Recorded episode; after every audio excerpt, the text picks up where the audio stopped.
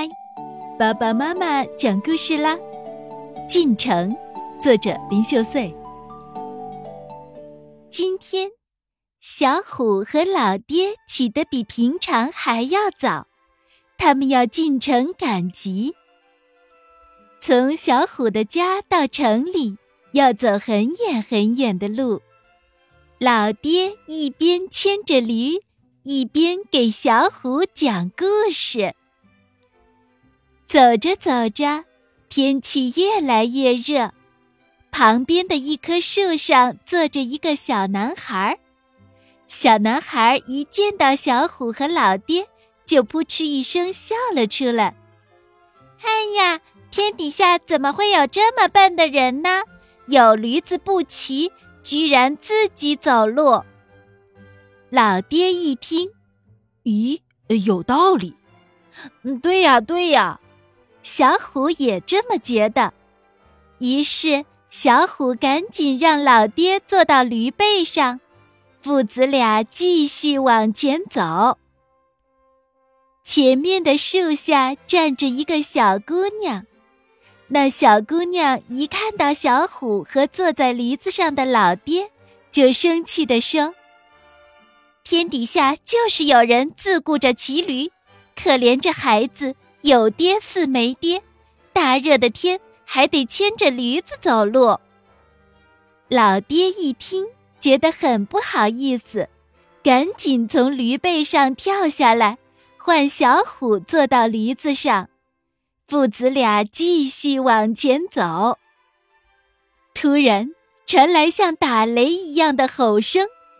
真是个不孝子，自己骑驴却让年迈的老爹走路。那吼声吓得小虎差点从驴背上跌下来，原来是个唱戏的大叔。小虎和老爹还来不及反应，那个大叔已经一把抓起老爹，把他放到了驴背上。小虎和老爹心想。现在两人都坐上了驴子，这样肯定不会有问题了。远远的一组迎亲的队伍朝他们走来，走在轿子旁的媒婆冲到小虎和老爹的面前，生气地说：“真是虐待动物啊！驴子已经背了那么多东西，你们竟然还好意思坐在上面！”小虎和老爹一听，觉得很惭愧。那该怎么办呢？小虎和老爹发起愁来。这时，刚好有一群人路过，他们七嘴八舌的给了许多建议。你们轮流骑啊，嘿，可以牵着驴子跑步嘛。甚至还有人说，你们可以像我一样。倒着骑驴啊！这下子，小虎和老爹更不知道该怎么办啦。正在此时，一个壮汉扛着一只老虎走过来，那群人看见了，都大声拍手叫好。小虎和老爹想，或许我们也可以像他一样。小虎和老爹把驴子扛起来。